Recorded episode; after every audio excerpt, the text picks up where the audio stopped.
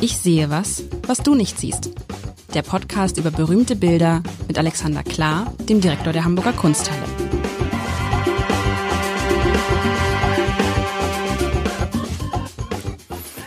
Herzlich willkommen. Mein Name ist Lars Heider und bevor Alexander klar die Sommerwochen einläutet. Das heißt nicht, dass wir Pause machen, Leute, das natürlich nicht, sondern wir wollen ja so ein bisschen fröhlich, heiter, mit heiterer Kunst, wobei das, glaube ich, das Schwerste ist, heitere Kunst zu finden. Bevor das losgeht, ab nächster Woche, haben wir noch mal so ein bisschen wie hast du es gesagt, Alexander, was desaströses, was katastrophales mitgebracht, wobei ähm, dieses Bild, dieses Bild, es ist kurz erstmal sieht man eine, eine Frau mhm. mit kurzen Haaren, die hat ein Baby auf dem, mit einem ganz schönen Bauch, also das Baby. Ja. Auf dem, sie sitzt und sie hat ein Baby auf dem Schoß liegen, ein ziemlich graues Baby und sie guckt ganz, sie guckt ganz verstört. Dieses Gesicht ist irgendwie so gemalt, als wäre es, als wäre es irgendwie aus Keramik oder so, weißt du, als wäre es irgendwie nicht gemalt, sondern so gebaut. Das ist irgendwie so ein, so ein, so ein, so ein, so ein starres Gesicht, in dem kein Leben ist.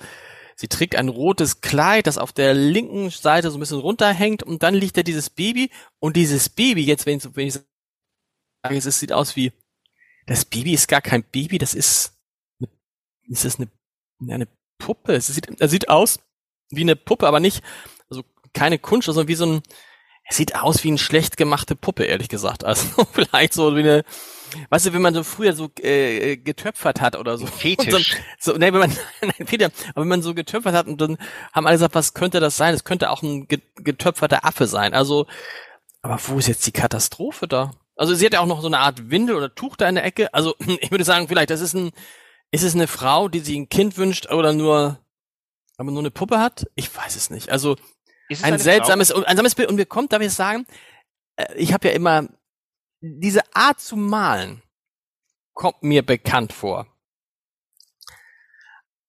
Aber ich will mich jetzt nicht aus dem Fenster lehnen. Ist, ich habe das Gefühl, dies, das ist, es ist wieder so ein, ein, ein typischer, ähm, eine typische Art. Aber ich, ich könnte jetzt was sagen, aber ich tue es nicht. Äh, sag du das sagst du immer beim Expressionismus, glaube ich. Das heißt, wenn etwas typisch ist, dann bist du gleich immer. Ähm, nein, nein, nein, nein, ich hatte, ich habe, ich habe, ich habe, also bei einer Künstlerhandschrift bist du schon. Genau, Künstlerhandschrift. Oh, ich habe das, das, Gefühl, ich könnte sagen, welche, also nee, ich, ich traue mich das nicht, aber es kommt, also ich habe solche Bilder schon mal, also so ein vom Typ her würde ich sagen, ähnelt das Bildern, die ich gesehen habe, zum Beispiel während meiner Zeit bei Axel Springer im dortigen Journalistenclub oder auch während meiner Zeit bei den Elmshorner Nachrichten, weil ich glaube, ein Bild dieses Künstlers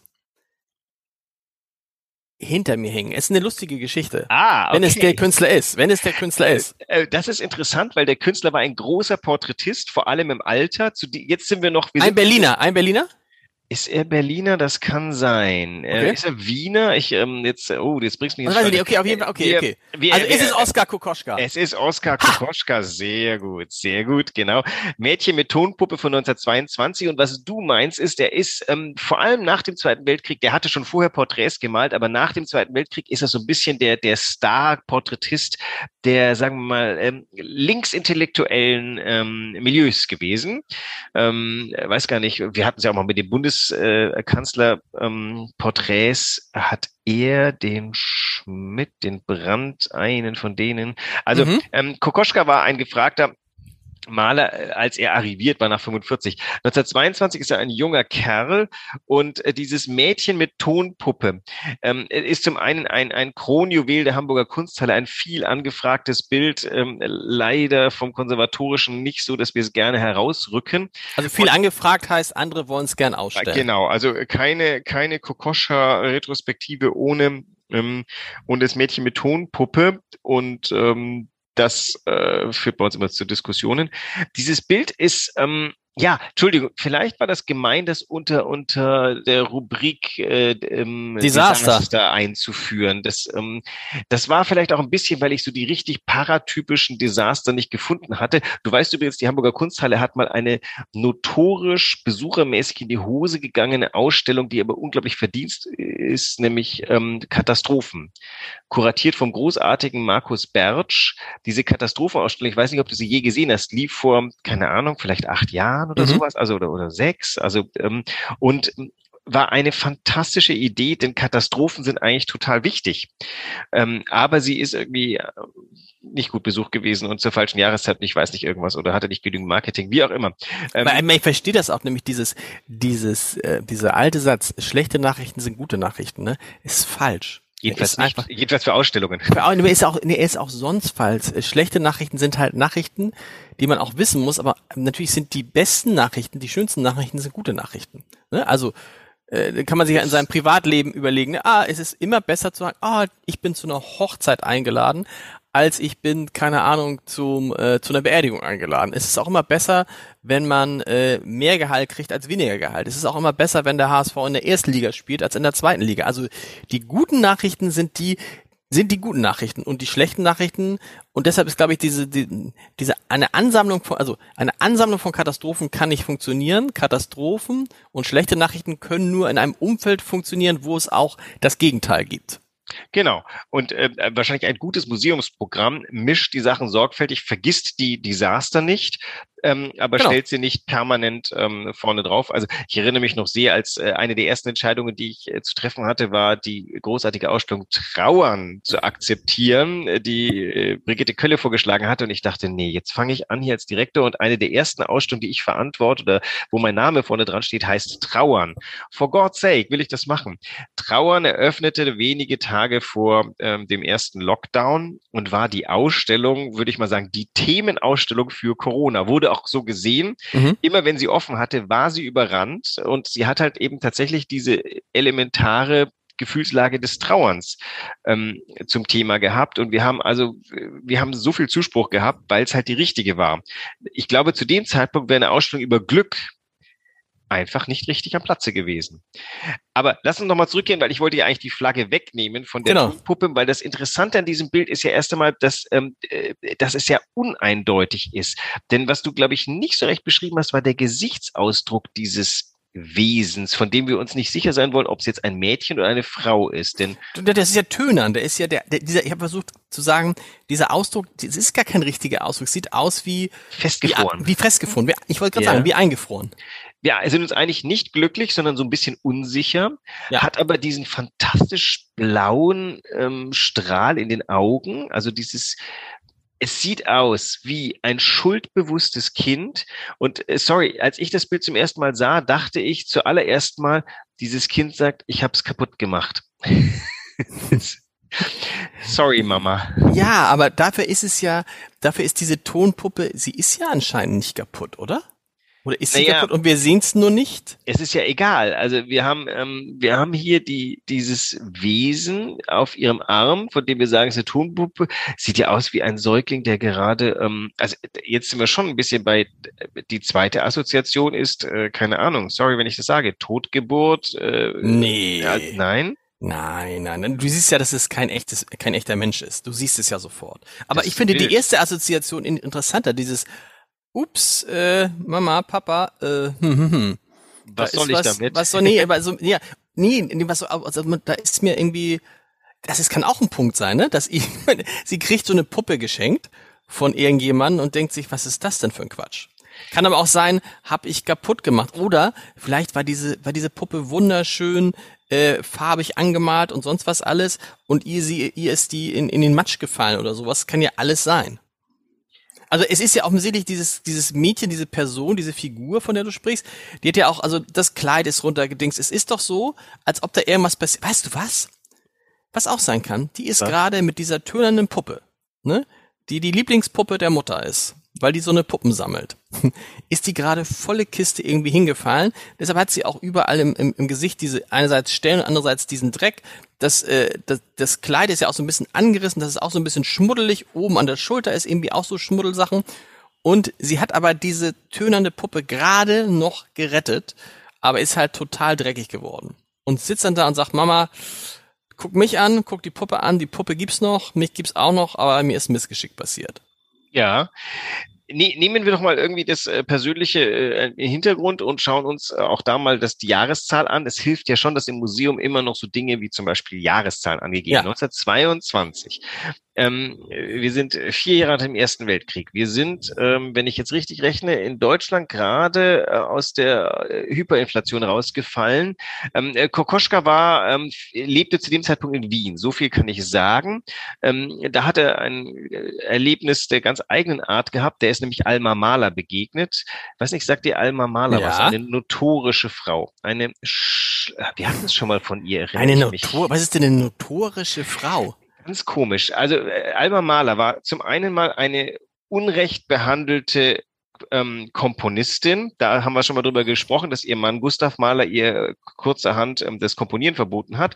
Danach war sie eine Einsammlerin ähm, von Ehemännern, die alle aus dem kreativen Bereich war. Sie war verheiratet und verwitwet mit Gustav Mahler, war ähm, verheiratet mit Gropius, äh, war liiert mit Kokoschka, war später mit Werfel liiert. Ähm, zwischendrin war, glaube ich, noch irgendein Stadtbaudirektor. Also sie hat ähm, äh, massiv be viele begabte Männer gehabt. Mhm. Äh, äh mit äh, Franz Werfel, äh, ein berühmter jüdischer Autor, musste erdulden, dass seine Frau eine schlimme Antisemitin war, die bei jeder sich bietenden Gelegenheit auch im Exil, sie ist 1933 durch puren Zufall nicht auf der Nazi-Seite gelandet, sondern äh, musste ins Exil ziehen, weil sie irgendwie das Gefühl hatte, sie will bei Werfel bleiben, hat aber weiterhin auch in Hollywood, wo sie dann gelebt hat, ähm, übelst vom Leder gezogen gegen Juden. Also ähm, sie hat auch ein eine frisierte Biografie. Das finde ich ganz gut. Eine frisierte Autobiografie. Also eine, eigentlich eine widerliche Frau, aber die hat ähm, lauter begabte Leute angezogen und der Kokoschka war eher hörig. Der hat nämlich eine Puppe gebaut die sie, also äh, äh, ich glaube, heute würde es unter Stalking gehen. Der hat sie nahezu verfolgt und hat eben eine Puppe gebaut, die ähm, äh, das ist jetzt schon vier Jahre her, 1918 hat er das gemacht, die sie symbolisieren sollte. Und ähm, da wollte er eben auch ähm, sie besitzen.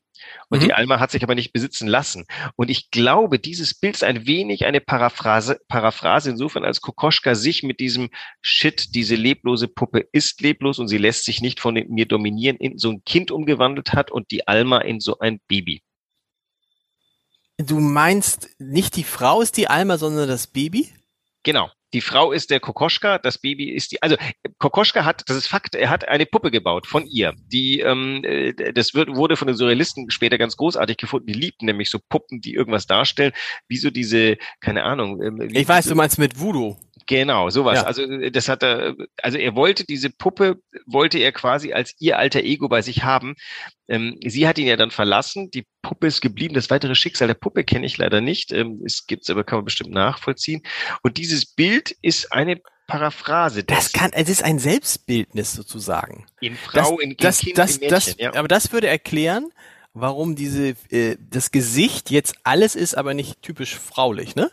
Ja. Also ja, drumherum, richtig. aber das Gesicht ist sehr männlich, sehr herb, sehr und auch natürlich, jetzt wo du es erzählst, ist eine wunderschöne Geschichte, ähm, äh, auch sehr enttäuscht. Es ist ein enttäuschtes es Gesicht. Ein, es ist ein, ein, ein, ein ratlos enttäuscht Genau. Und ähm, tatsächlich ist es auch, aber wiederum, der, der Kokoschka hat sich da anscheinend sehr schön neben sich selber stellen können und, und mal kurz reflektieren, was er da eigentlich getan hatte. Das hat alles nicht funktioniert, wie er wollte.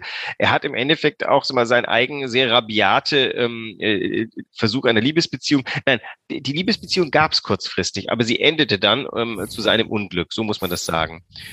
Und weil sie sich getrennt hat. Weil sie Oder sich weil getrennt sie hat.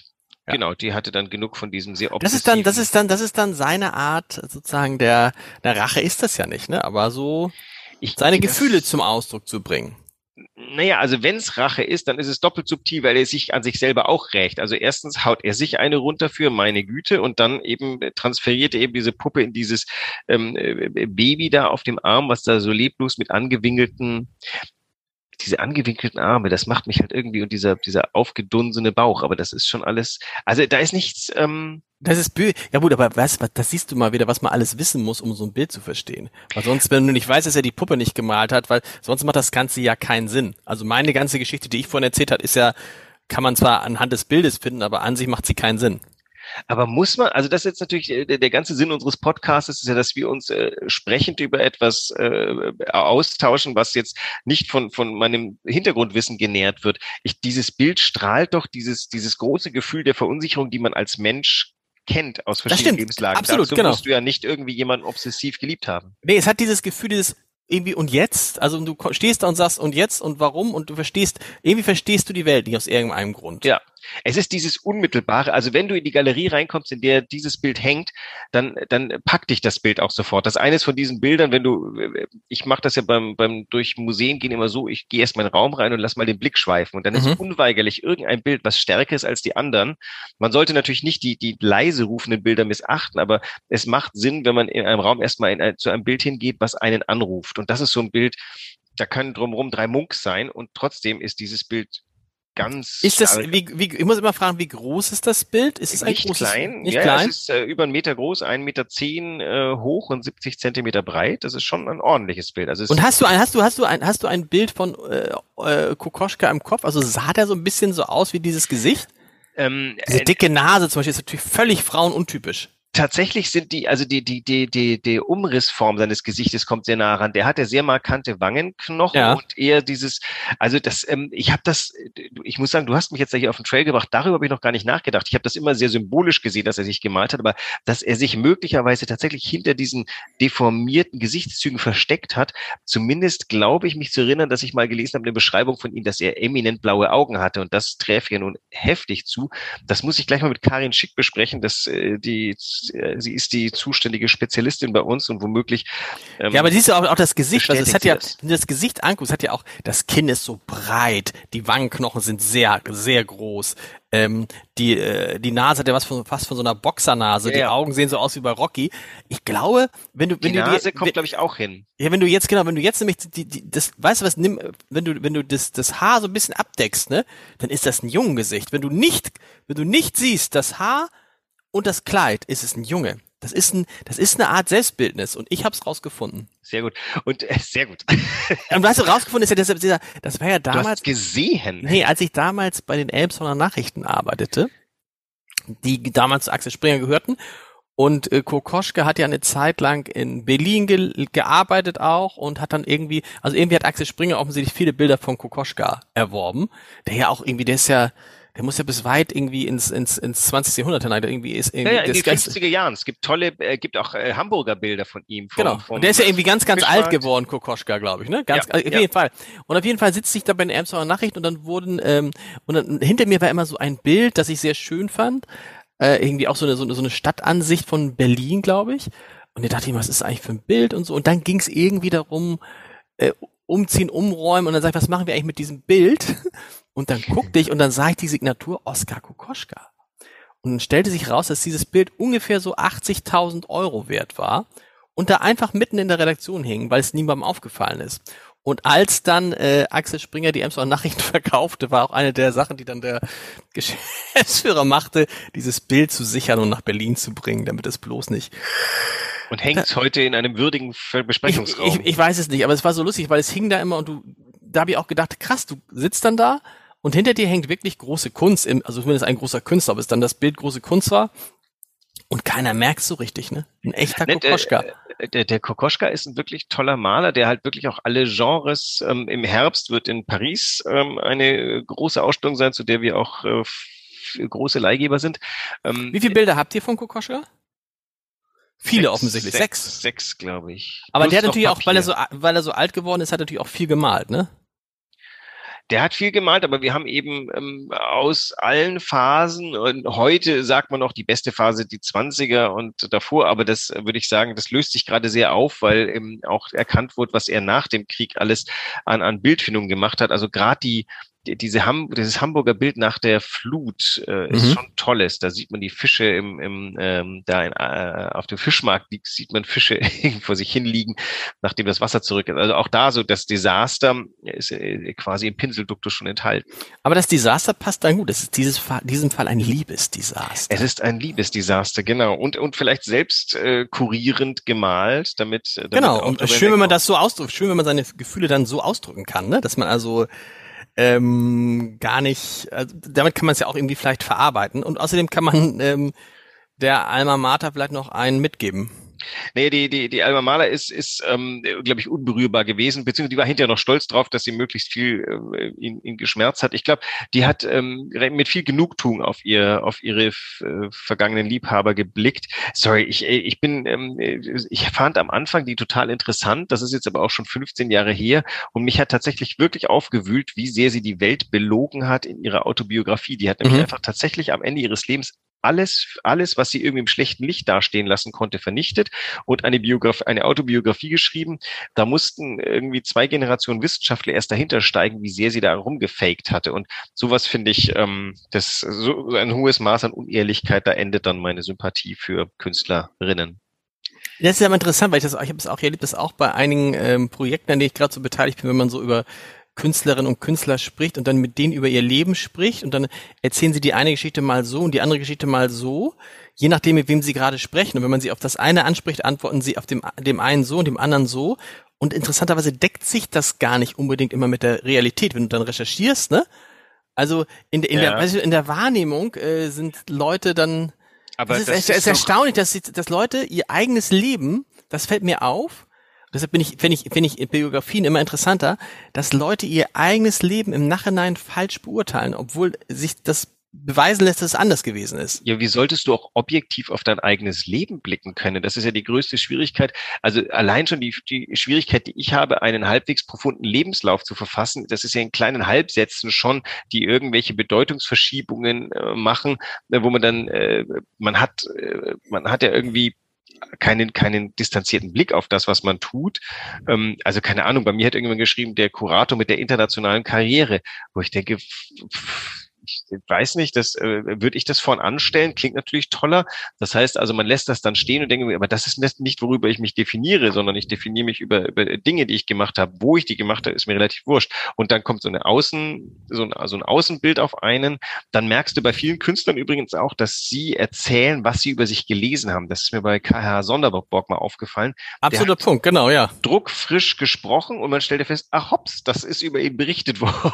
Ja, und du hast ja auch manchmal so, weißt du, bei so, mir, mir fällt das manchmal so auf bei so, wenn dann eine Idee, ein tolles Produkt ist entstanden, ein tolles Buch, eine tolle, was auch immer, ne? Und dann geht's ja darum hinterher, wer hat's eigentlich, wer hat eigentlich die Idee? Ja. Und dann staune ich manchmal, wenn ich mich in Sachen, wo ich mich auskenne und denke, und jetzt erzählt der Typ, der vielleicht auch, dass es seine Idee war, es war gar nicht seine Idee, aber vielleicht in seiner Wahrnehmung war es doch seine Idee. Ja. Und alle anderen, und das ist ja dann, dann ist die Frage immer, gibt es jemanden, der widerspricht, der sagt, stopp, so war es gar nicht. Und das ist ja, je äh, bekannter Künstlerinnen und Künstler sind, desto weniger wird widersprochen. Ja, genau. Das ist natürlich das äh, ab einem bestimmten Moment. Aber dann, äh, Vorsicht, Künstler, der Fall ist umso tiefer, falls jemand mal das Gegenteil belegt. Insofern sollte man, äh, glaube ich, so viel Selbstehrlichkeit äh, frühzeitig walten lassen. Es ist natürlich oft so, man nimmt bestimmte Dinge wahr, weil man sie sich jetzt dann irgendwie lang genug eingeredet hat und es ist schwer davon wegzukommen. Und äh, manchmal ist es auch tatsächlich so, man nimmt etwas ganz faktisch falsch wahr. Wenn meine Frau und ich uns unterhalten über, wer denn diese oder jene Idee gehabt hat, kommen gelegentlich Momente, wo wir beide sagen, Moment mal, die Idee habe aber ich gehabt. Und dann stellt man fest, na ja, wir sind halt irgendwie so ein verschworenes Team, ähm, dass vielleicht einfach der Versuch redundant ist, sich darauf festzumachen. Das ist ja, äh, und außerdem stellt man ja manchmal auch fest, dass man sich irrt, ne? Also es geht mir auch so, dass ich mir denke, so, das ist ja irgendwie, man denkt so, Mensch, erinnert. Moment, das äh, war gar nicht so, aber auch verrückt. Ja, schön, schön, Oskar Kokoschka, sehr gut. Kokoschka. Nächste Woche jetzt, aber jetzt wirklich. Lassen wir den Sommer anfangen. Aber nicht, aber nicht so banal, sondern es muss, es will ein tiefgründiger Humor und eine tiefgründige Fröhlichkeit und Optimismus, der aus den Bildern hervorspringt. Ich fange sofort das Suchen an. Bis nächste Woche. Tschüss. Tschüss.